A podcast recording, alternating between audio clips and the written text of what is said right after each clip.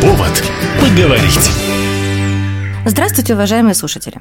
А в эфире Юлия Терентьева, и сегодня у нас повод поговорить – это пожары. Похолодало, мы начинаем пользоваться обогревателями, печным отоплением. Давайте сегодня обсудим, а, как защитить себя, своих домочадцев, свое имущество от пожара.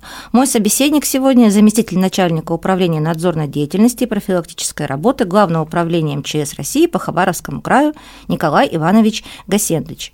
Добрый день, Николай Иванович. Добрый день.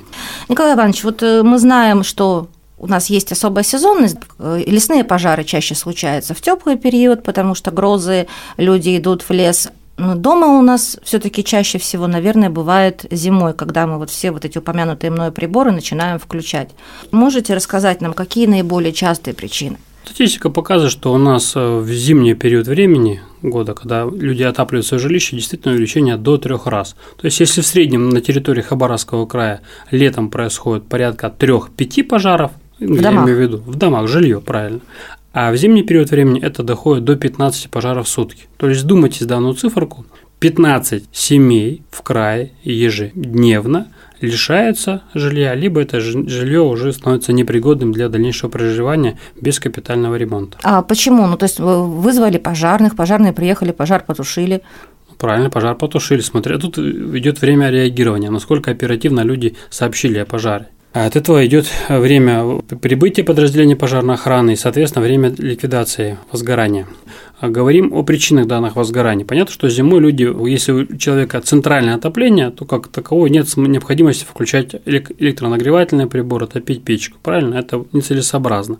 А вот если про большую часть частного сектора на территории Хабаровского края, соответственно, люди вынуждены отапливать свое жилище, учитывая наши климатические условия. Отапливают чем? Печное отопление – это порядка 10% от общего количества пожаров в жиле на территории края по этой причине происходит. А следующая причина – это электротехническая причина нарушения правил устройства и эксплуатации электрооборудования. Это не только оставленный без присмотра электронагревательный прибор, но это тот же самый и удлинитель, который не выдерживает напряжения.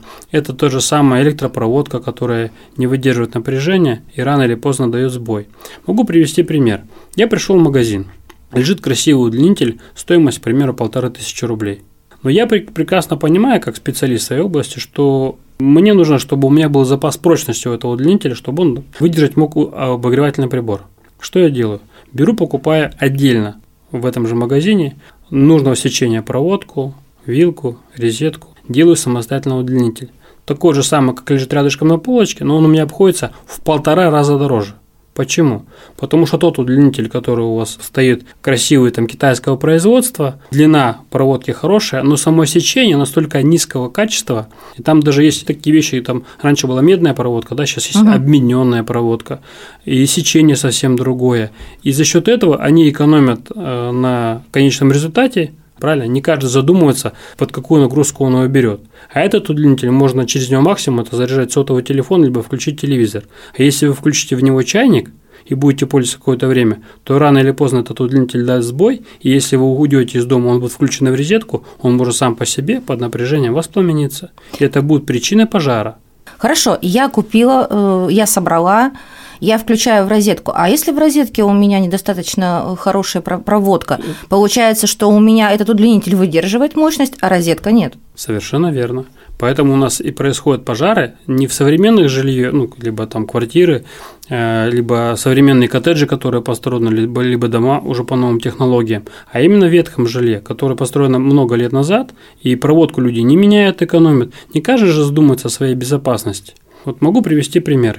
Каждый из нас, когда утром уходит на работу, да, или выбегает на 15 минут в магазин, вне зависимости от возраста, все закрывают э, на замок свое жилище. Ну, конечно, жилище закрыл, еще подъезд закрыл, еще двор закрыл. Мы обеспечим сохранность своего имущества. А кто-то задумывается из нас, что мы уходим из жилья и оставляем самого главного нашего врага, это в случае возникновения пожара, да, источник зажигания, оставляем его там, закрываем на замок и уходим. Потому что любая, э, ну, удлинитель, который находится под напряжением, любой э, чайник, который находится включенный, телевизор в режиме ожидания, любой, сейчас увеличится количество пожаров, если брать статистику, именно по подзарядке. Потому подзарядка что в смысле, подзарядка телефона. для телефона? Да, но столько там тоненькие провода, там же он идет переход из 220 на 12 там, вольт, правильно? И, соответственно, ну, каждый думает, да, это же маленькое напряжение, оно не даст пожара. Но включено у вас 220. И, соответственно, вот этот тоненький проводок, он рано или поздно дает сбой, и большинство этих подзарядок ну, очень низкого качества, не так же, как у удлинителей, которые я приводил пример. Но люди, оставляя их в подзарядку, хоть днем, покидает жилище. есть такие случаи, когда приезжаем, выгорела трехкомнатная квартира в городе Хабаровске, полностью выгорела, и причина пожара именно включены в розетку и оставлены без присмотра подзарядка для телефона. А эта подзарядка, она была подключена к телефону или нет, она просто нет, болталась? Нет. То есть даже если да. она просто включена в розетку, Конечно. она может стать причиной пожара. И становится у нас причиной пожара. Мы уже неоднократно об этом говорили, и люди э, здравомыслящие на эти вещи реагируют, но приучают и себя, и своих близких для того, чтобы обесточивать электроприборы. Ну, обесточивается все за исключением холодильника. Понятно, что ну, это да, его не, не предусматривается, хотя есть факты, и холодильники у нас возгораются. И такие факты есть. Ну, это прям исключительный случай, так скажем. Один, может быть, он на, в три года происходит на территории края именно из-за холодильника. Все остальное необходимо обесточивать в обязательном порядке. В какой момент чаще всего случается пожар по статистике? Есть ли такие вещи? То есть это утром, когда мы ставим чайник, или это вечером, когда вся семья пришла и все включили разом? Тут есть интересный аспект. Если вы находитесь в квартире, там, в доме, да, ну, то есть вы бодрствуете, вы видите все, все происходящее, соответственно, люди реагируют. Ведь на начальной стадии возникновения пожара, привожу пример, спичка, банальная спичка. Взяли ее, потушили, подули на нее, она потухла, правильно? Угу. А через три минуты, когда возгорится уже нормальное пламя, будет костер, задуть его невозможно. И даже недостаточно будет и ведра воды, чтобы потушить костер. Порой. Ну, согласна, да. Если происходит пожар днем, буквально там э, люди, соответственно, реагируют, на начальной угу. стадии его ликвидируют, и об этом он не попадает в статистику по пожарам. Угу. Поэтому наибольшее количество пожаров с последствиями особенно, они происходят в вечернее время и в ночное время. А если мы, мы говорим тяжкие последствия в виде гибели людей, это уже 90 практически процентов происходит в ночное время. Когда мы спим, мы полностью беззащитны. Очень интересный факт могу привести по данному поводу. Ну, то есть есть люди разной категории, да, есть люди с инвалидностью, да, которые не могут передвигаться самостоятельно, есть э, престарелые люди, которые не так оперативно могут могут покинуть опасную зону, но в ночное время мы не слышим возникновения пожара. Она развивается бесшумно, выделяется большое количество опасного вещества, дыма. И сейчас современные материалы, которые используются а, практически в любом жилище, да, то мы говорим это... сейчас о каких материалах? О пластике. То есть мы имеем в виду, там, не знаю, мебель, отделка, те же пластиковые окна, вот об этом, да? Пластиковые окна, телевизор, который угу. состоит из пластика, какое-то ковровое покрытие, которое практически синтетическое. А, если горит дерево, она выдает определенный ну, звуковой ну, эффект. Ну, трещит, И люди, да, характерно. люди, которые не так чутко спят, они на эти вещи реагируют. А если горит пластик, он разгорается практически бесшумно, но при этом выделяет намного больше дыма и ядовитого токсичного вещества. И хочу привести пример, что ну, выезжая на такие пожары, мы видим ситуацию, что человек, вдохнув один раз такого дыма, он становится абсолютно беспомощным. Он не в состоянии эвакуироваться в безопасную зону. Сильнейшее отравление получается? Теряет сознание и все. Угу. И остается.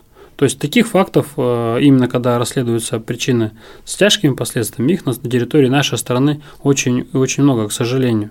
Вот э, мы неоднократно говорили, как обезопасить свое жилище. Понятно, первый аспект, я акцентирую внимание, это обесточивать не только в дневное время, когда вы покидаете имущество, но и в вечернее, в ночное время.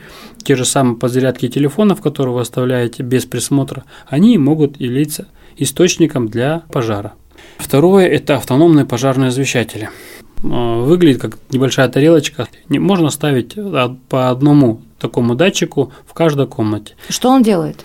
Он 24 часа в сутки, каждые несколько секунд сканирует наличие дыма в угу. помещении. И как только он, просканировав, почувствовал дым, он выдает пронзительный звуковой сигнал. Настолько пронзительный, что даже человек, который плохо слышит, он об этом услышит. И ваши соседи этот сигнал услышат.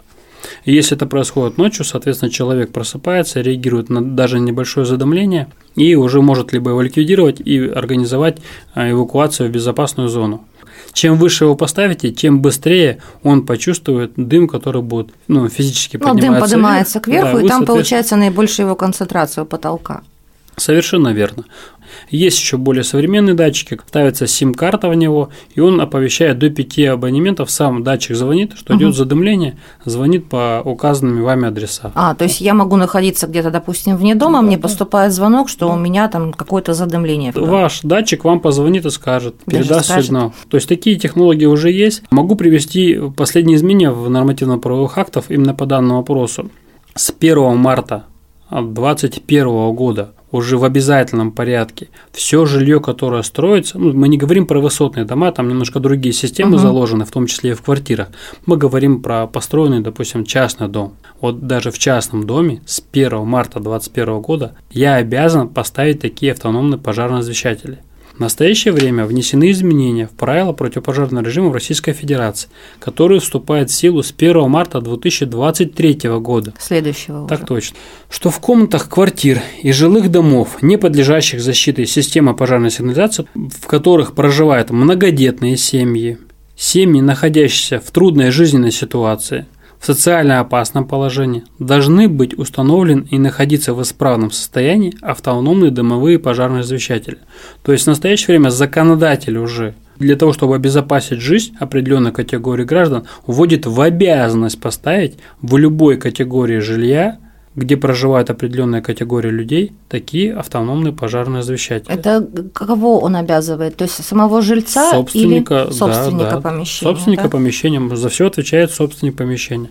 Э, вопрос, кто это будет контролировать, как это будет происходить, но если будут возникать такие факты, ну и в любом случае наша служба выходит по всем пожарам, ну, за исключением, где погибают люди, это последственность друг, э, Следственного комитета, мы выходим на проверку. Если мы будем выявлять такие факты, что, допустим, в жилье проживает многодетная семья, и на момент возникновения пожара такие автономные пожарные защитители не были, мы, соответственно, будем привлекать к административной ответственности. Собственника помещения. Собственника помещения. Угу. Это с 1 марта 2023 года. А если там погибают люди, то это уже будет совсем другая ответственность, угу. и другая служба будет за эти вещи спрашивать. Напомню нашим слушателям, что в гостях у нас был заместитель начальника управления надзорной деятельности и профилактической работы Главного управления МЧС России по Хабаровскому краю Николай Иванович Гасендыч. И говорили мы о том, как защитить свой дом от пожара. Напомню ключевое – обязательно выключать все из розетки, включая зарядку для телефона. Обязательно нужно установить дома автономные пожарные извещатели. Ну и самое главное, мы напомним телефон, по которому звонить, если начался пожар – 01, но если вы звоните сотового телефона, соответственно, 101, либо 112. 101 и 112 – это телефоны, которые должны знать все члены вашей семьи, включая самых маленьких детей. Спасибо за беседу, Николай Иванович. Спасибо за внимание. Всем хорошего дня.